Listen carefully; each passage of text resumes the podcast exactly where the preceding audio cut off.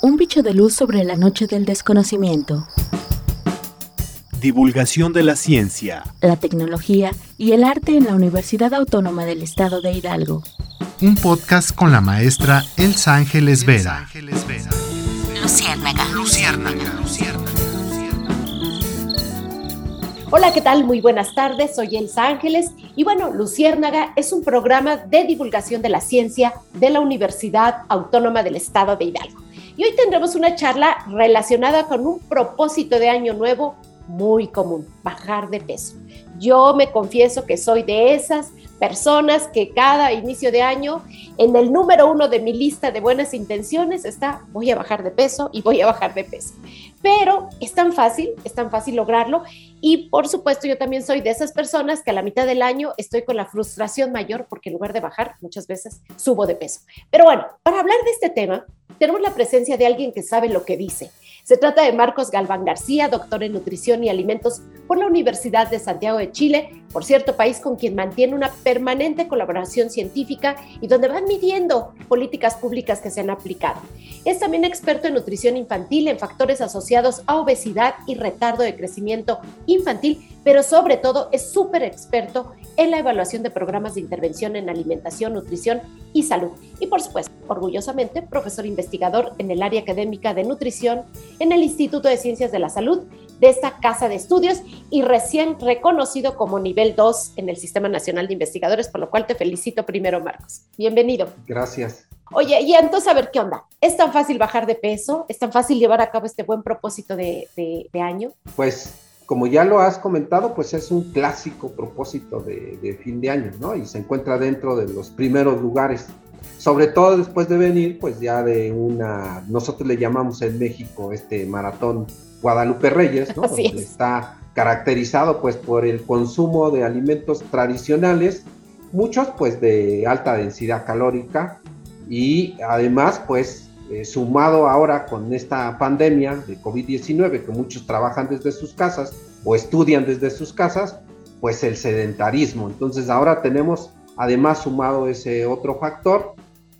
y eh, pues hay muchas propuestas, ¿no? Hay muchas propuestas de, cómo hacerlo. Eh, nosotros sabemos que evidentemente el propósito de, las personas pues es bajar de peso por, por uno, por varios, varias cosas. Una es estética, ¿no? Y la otra pues también por un tema de salud. Creo que el tema de salud se ha posicionado bien entre la población y hoy sabemos que tener un mejor peso o un peso más saludable, pues nos va a evitar este, enfermedades crónicas sobre todo. Sobre todo con la pandemia de COVID, que fue una comorbilidad.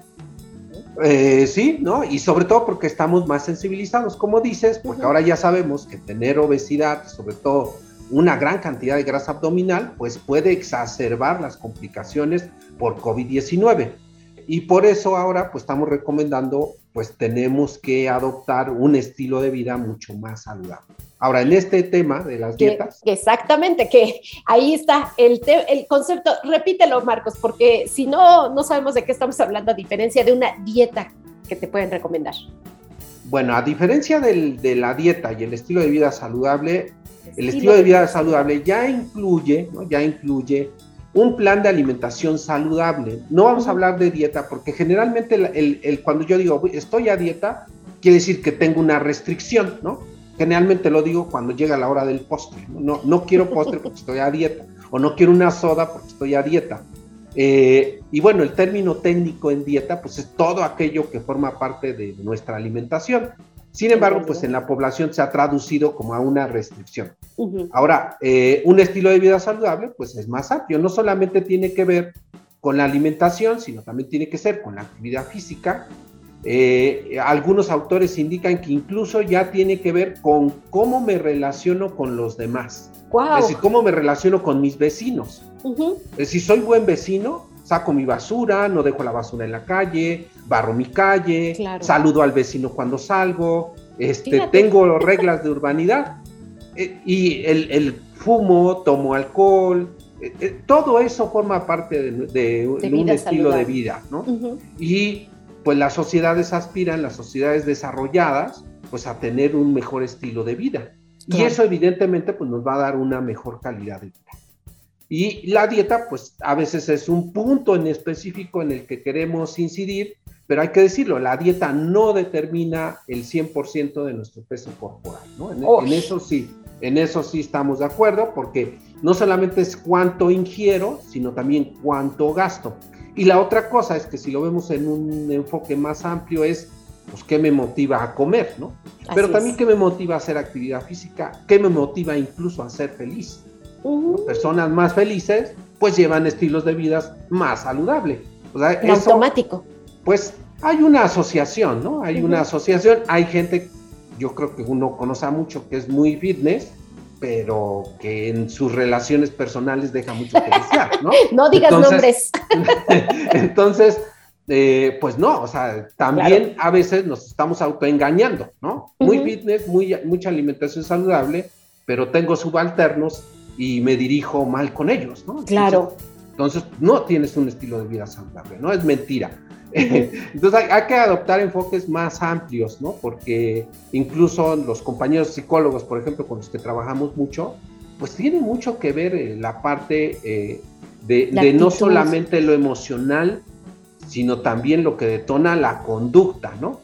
que, que en eso se basan muchas de las propuestas que actualmente se están manejando. Claro, pero oye, Marcos, lamentablemente lo que nos rodea muchísimo es dietas, dietas, dietas, e incluso esta dieta es mejor que esta otra y se ponen, digamos, de moda. ¿Podrías revisar un poco y darnos tu opinión sobre estas dietas que están ahorita de moda? Sí, fíjate que actualmente hay varias dietas que se promocionan mucho, ¿no? Eh, hace algunos años se hablaba de la dieta de la luna. Bueno, ahora no estamos hablando de la dieta de la luna, sino estamos hablando de la dieta este, del ayuno intermitente, ¿no? que es que es una práctica que se observó a partir de, lo, de la población que vive en Medio Oriente, ¿no? Y que acostumbran a hacer ayunos prolongados.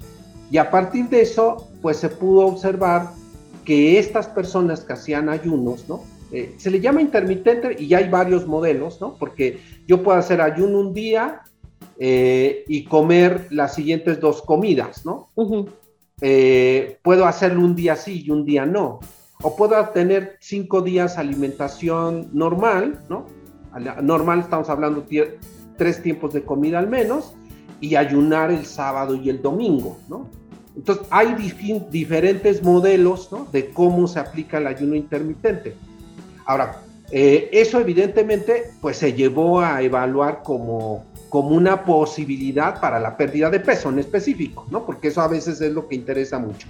Bueno, pues eh, nosotros en, esto que hacemos, nos dedicamos a hacer investigación, hay, hay algo que nosotros llamamos los artículos científicos de revisión sistemática. ¿Que, ¿Qué son? Pues es el resumen de la evidencia científica.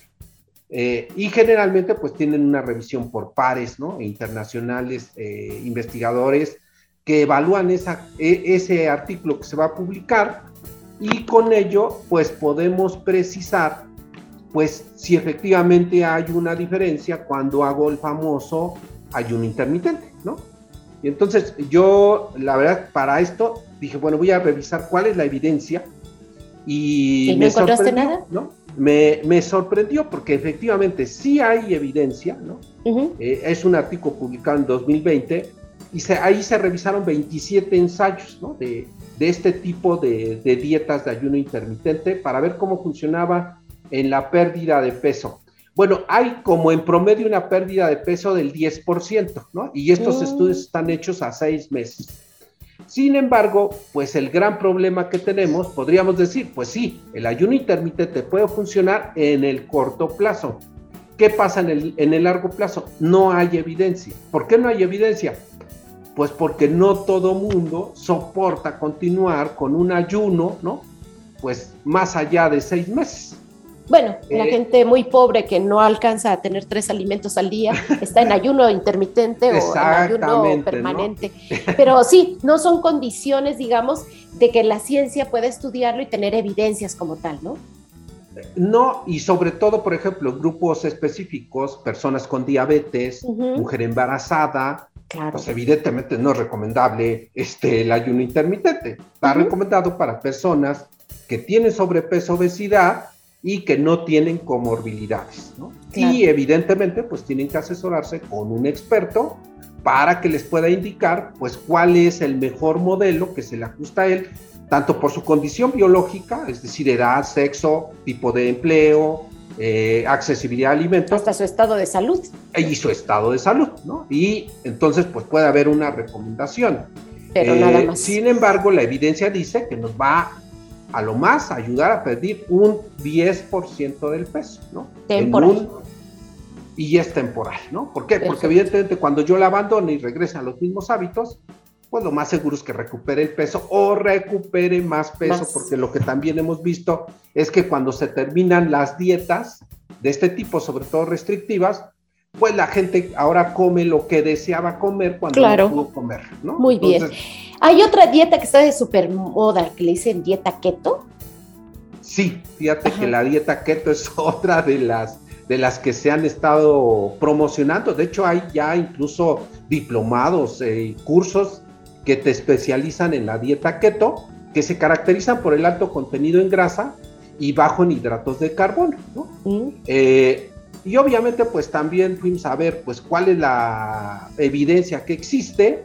Hay un estudio por ahí del 2019 y ahí por ejemplo fíjate que no hay mucha evidencia, solo se encontraron ciertos artículos y tres revisiones sobre este tema en donde se daban dietas muy bajas en carbohidratos, que quiere decir del 5 al 10% de la dieta, y alta en grasa, que es más del 35%.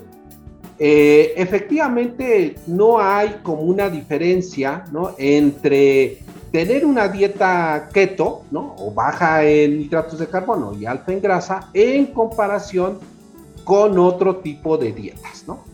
Eh, y que sí hay un mayor efecto, evidentemente, cuando este, pues le anexamos el ejercicio físico. Entonces, pues nuevamente pues estamos frente a una evidencia no tan sólida para poder decir... Es eh, pues, efectiva. es efectiva, ¿no? Recomendamos, no, o sea, no lo hay. Puede aplicarse en ciertas condiciones, obviamente asesorado por un experto.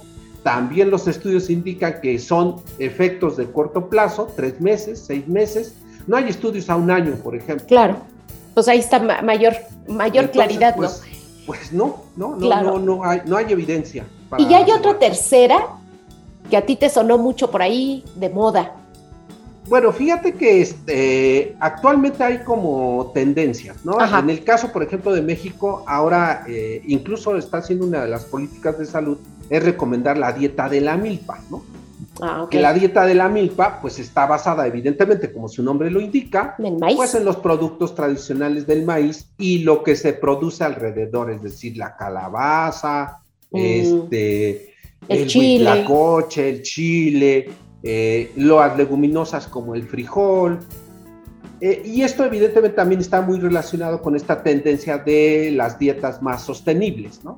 Porque evidentemente pues tendremos que regresar a consumir una mayor cantidad de productos eh, de origen vegetal y una menor cantidad de productos de origen animal. Sin embargo, aunque es una recomendación, uno, en México pues no toda la zona de México puede tener dieta de la milpa, porque recordemos que el norte, su dieta está basada más en, el, la, harina de trigo, ¿no? O la harina de trigo, claro. En la harina de trigo, y, y solo en Mesoamérica, pues tenemos el maíz. todavía, y no hay evidencia científica, ¿no? No, no es como estos estudios que te acabo de comentar, de que ya, ya, nosotros le llamamos ensayos clínicos, ¿no? En la población, que nos puedan decir, ah, se comparó la dieta de la milpa, por ejemplo, otra dieta muy completa que es la dieta mediterránea, ¿no?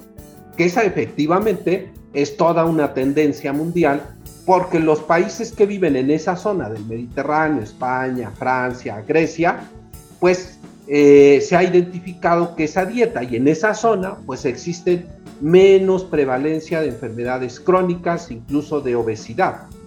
Eh, y sobre todo pues también hay un bajo nivel de enfermedades cardiovasculares. Y de ahí que se ha estudiado muchísimo la dieta mediterránea para ver cuáles son los elementos que la constituyen. Y en México hicimos un ejercicio nosotros para ver si esa dieta podría adaptarse a la dieta de la población mexicana, ¿no? ¿Por qué? Porque la dieta mediterránea, pues evidentemente está constituida por productos que se producen a partir del trigo, el olivo y la vid, y que más tarde desde México le agregamos a esa dieta la patata, el pimiento y el tomate. ¿no? Fíjate, o sea que incluso México pues le contribuyó a la dieta mediterránea. Muy bien. Este, ahora sí, sí se han visto pues efectos, ¿no? De una dieta mediterránea en, el, en, la pérdida de peso, incluso si hay estudios eh, a más de 12 meses, porque evidentemente la dieta mediterránea, pues culturalmente está pues adaptada, ¿no? Eh, y se ha comparado incluso la dieta mediterránea con la dieta baja en grasa. Eh, sin embargo, pues eh, no hay mucha evidencia con las dietas bajas en grasa, sí hay mucha evidencia de que si yo consumo una dieta mediterránea que tiene una gran cantidad de alimentos, sobre todo de origen este, vegetal, alto consumo de leguminosas, muy pocas carnes rojas, y muy enriquecida en aceite de olivo y en pescado, pues voy a tener un mejor estado de salud. Entonces, eh, tenemos que practicar dietas completas, ¿no? Es decir... Y acordes a nuestro contexto, ¿no, Marcos? Porque Digo, claro, ¿no? El, aceite de oliva tiene que ser de, calidad para que realmente sea bueno y entonces ese te cuesta dos, tres veces más cara que... ese es el problema que también tenemos, ¿no? Podemos recomendar dietas, ¿no? Más saludables, pero también más costosas. Pero fíjate que nosotros hicimos un esfuerzo en comparar alimentos que forman parte de la dieta mediterránea versus la dieta del mexicano, pero sin embargo, si uno dice, a ver, el pescado, pues bueno, nada, ¿no? Que en México tenemos un bajo consumo de pescado, ¿no? Y a pesar de que aquí es más barato, tenemos mayor variedad en esa zona del mundo, ¿no? Exacto. Híjole, Marco. No, pues mira, el tema da para mucho, se nos agota un poco el tiempo en ese momento, pero yo sí quisiera pedirte que vuelvas a regresar con nosotros a estos micrófonos, porque es un tema muy importante que nos lleva a cosas digo, puede parecer superficial la intención de bajar de peso, pero me parece que en esta ola mediática, en esta ola de mercado, porque pues también hay un mercado potencial que atrapa esta buena intención de, inicio de año, es tu área con evidencia científica y es un asunto que tiene que ver con una epidemia. México tiene una epidemia de sobrepeso, y de obesidad, especialmente en ese grupo del sector de la población que tú estudias eh, bastante bien, que es la infantil. Es decir, qué pasa con los niños y adolescentes y cómo determinan su vida eh, de adultos, ¿no? Entonces, ¿con qué cerrarías esta mesa? Pues como una recomendación a estas buenas intenciones y cómo podríamos dar paso a una segunda parte contigo. Bueno, yo, yo lo que recomendaría a uno es acercarse a un profesional de la, de la salud, eh, evidentemente que tenga conocimientos en nutrición. Actualmente en México tenemos un, pues un gran número de profesionales de la nutrición que trabajan tanto en instituciones públicas como privadas. Así es. Eh, incluso yo he visto ¿no? en, en los centros eh, de asistencia social se, se, ofertan cursos de cocina saludable, incluso Secati está ofreciendo cursos ¿no? de cocina saludable impartidos por nutriólogos y pues puede ver uno una gran oferta. Yo creo que hay que acercarse porque sí se requiere tener pues un conocimiento para poder diseñar algo a la medida de cada uno, ¿no? Que eso es, la otra, no, no hay una receta general, sino tenemos que diseñar eh, alimentaciones o planes de alimentación de acuerdo a las personas y además en el marco de otros cambios de comportamientos que nos lleven a tener una mejor salud. Porque ahora ya eh, no solamente es un tema de, estética o de cuidado de la salud, ya es un tema de sobrevivencia, ¿no? Porque en el COVID-19, pues ya no los mostró. Entonces, si no adaptamos o adoptamos estilos de vida saludable, mejoramos nuestras conductas en salud, eh, como es el uso de cubrebocas, muchas otras cosas, no solamente tiene que ver con dieta o alimentación o actividad física, pues no vamos a tener pues una buena calidad de vida. ¿no? Eh, sabemos que la gente que tuvo COVID, pues no, no ahora están resultando algunas consecuencias que no se sabían. Entonces, lo mejor es evitarlo y tener el mejor estado de salud posible para poder hacer frente a estas epidemias, ¿no? Que se nos han presentado, no solo de sobrepeso y obesidad, sino además las que se dicen que se vienen, ¿no? Porque eh, no, esto no es lo último que vamos a hacer. Así es, esto no acaba hasta que se acaba. Exactamente. Bueno, pues Marcos, ha sido un placer y un honor tenerte en estos micrófonos del podcast de Luciérnaga y espero que lo vuelvas a saltar porque hay muchos temas más pendientes, incluso un doctorado que ya ofrece esta casa de estudios con respecto a este tema de estilo de vida saludable. Marcos, muchísimas gracias, que tengas una feliz tarde y sobre todo muy saludable. Ah, gracias. Excelente tarde a todos. Gracias, yo soy Elsa Ángeles y nos escuchamos en próxima entrega de Luciérnaga versión podcast. Un bicho de luz sobre la noche del desconocimiento. Divulgación de la ciencia, la tecnología y el arte en la Universidad Autónoma del Estado de Hidalgo. Un podcast con la maestra Elsa Ángeles Vera. Luciérnaga. Luciérnaga. Luciérnaga. Luciérnaga.